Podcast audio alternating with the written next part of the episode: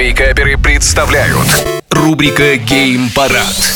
Всем привет, с вами Вика Картер, и сейчас я расскажу вам, что же там новенького в мире видеоигр. 21 февраля состоялся долгожданный релиз Atomic Heart, и, между прочим, с очень хорошими отзывами. 89% положительных отзывов в Steam а, на момент выхода игры, и, между прочим, пиковый онлайн а, достиг 38,5 тысяч человек в момент релиза игры. На данный момент а, на метакритике примерно 80% положительных а, отзывов, что невероятно хорошо. В любом случае, сама пока что я нахожусь только в прохождении игры, и я достаточно испытываю теплые чувства в этом отношении, поэтому если вы ждали, самое время погрузиться в это замечательное приключение, потому что, ну, выглядит все неплохо.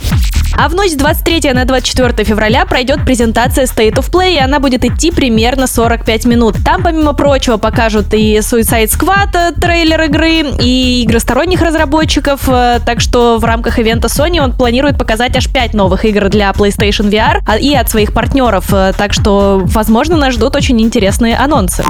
Также совсем скоро состоится релиз второй части Фореста под названием Sons of the Forest, и также там будет мультиплеер, о котором как раз сейчас разработчики активно рассказывают, и также появится NPS-компаньон, который будет следовать за группой даже в мультиплеере и каким-то образом помогать. В трейлере, который уже есть в сети, можно увидеть различные виды и холодного оружия, и даже ну, огнестрельного. Вторая часть хоррора будет доступна в Steam с 23 февраля. Ну, на этом все. Желаю всем хорошего дня, а больше новостей на YouTube-канале Game Juice. Пока-пока.